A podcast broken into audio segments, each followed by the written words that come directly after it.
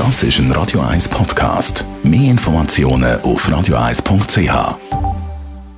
Der Wohntipp auf Radio 1 wird Ihnen präsentiert vom Hauseigentümerverband Schweiz. www.hev-schweiz.ch Thomas Oberle, Jurist beim Hauseigentümerverband. Es gibt immer wieder ein bisschen Durcheinander, wenn es jetzt ums Künden von einer Wohnung geht. Wir bringen Licht ins Dunkle.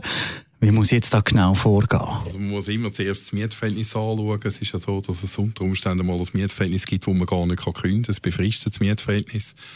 Und damit man künden kann, ist die Voraussetzung äh, notwendig, dass es einen Kündigungstermin hat. Auf diesen Kündigungstermin her kann ich erst das Mietverhältnis dann auflösen.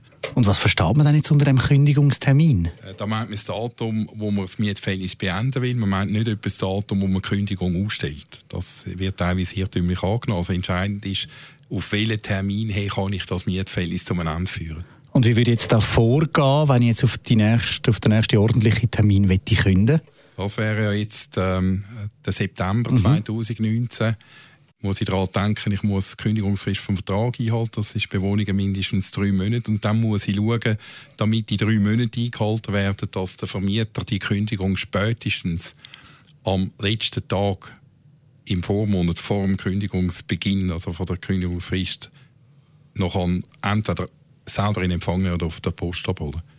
Also wenn ich so spät schicke, dass man das erst im Juli überkommt, ist es zu spät. Und das Ganze muss eingeschrieben geschickt werden? Also eingeschrieben schicken, da hat man auch eine Verfolgungsmöglichkeit von der Sendung auf dem äh, Internet unter Track and Trace. Also ich würde es immer eingeschrieben schicken, nicht etwa mit der neuen Version A+. Und eben der Irrtum, dass es um den Poststempel geht, das stimmt da nicht. Also das Datum vom Poststempel, das lange nicht. Nein, lange definitiv nicht. Also das ist nicht maßgebend, sondern wirklich die Kündigung muss für beide Parteien abholbereit sein im Vormonat, bevor die Kündigungsfrist verlaufen. Danke vielmals. Thomas Oberle, Jurist beim Hauseigentümerverband Schweiz. Mehr Wohntipps gibt es dann heute in einer Woche oder jederzeit unter radio1.ch.